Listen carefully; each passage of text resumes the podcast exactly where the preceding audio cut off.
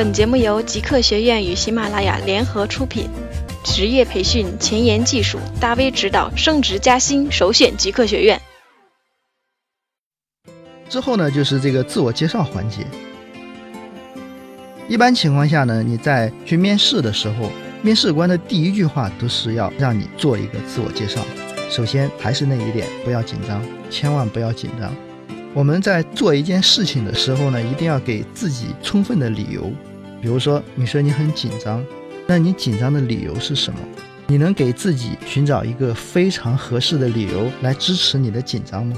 根本找不到，对吧？对方又不会吃了你，又不会杀了你，有什么可紧张的？你没有任何的生命危险，为什么要紧张呢？所以说，一定要平和心态，不要紧张。很多同学可能会觉得自我介绍就是说我叫某某某，什么时候毕业的，然后有个什么什么什么，然后就 OK 了。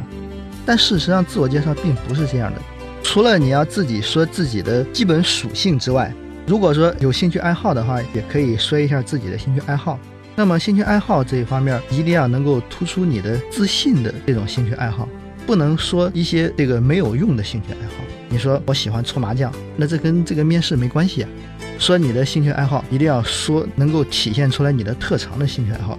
比如说，我说我喜欢长跑，为什么喜欢长跑呢？因为长跑能够磨练人的意志，我要坚持，每天都要坚持，我意志很强，意志很坚定，对吧？一定要往这方面去说，体现出来你的特长的这种兴趣爱好。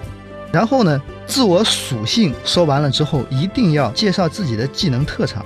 你会什么？我特别精通于 Android 的应用程序开发和 Android 的游戏开发，对吧？像这之类的这个话是可以说的。如果说你有工作经历的话，可以介绍一下你之前的这种工作经历。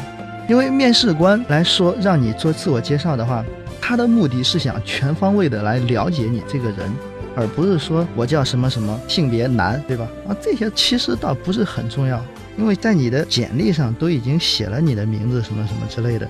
那当然，其实自我属性的介绍也是必不可少的，但是它不是这个最终的目的。最终的目的，你是要让面试官对你有一个全方位的了解。比如说，你可以介绍一下 Android 的平台，就是你对 Android 的平台的这种认知、这种看法。有工作经历的可以介绍你的工作经历，有项目经验的可以介绍你的项目经验。那有同学说我以前没有参加过工作，也没有项目经验，那怎么办呢？没有关系啊，你可以介绍你的大学里边的这种经历啊，比如说你在哪个社团做过一个什么样的东西，你在学生会干过什么样的职务，对吧？这些都是可以说的，一定要能够突出自己的技能特长。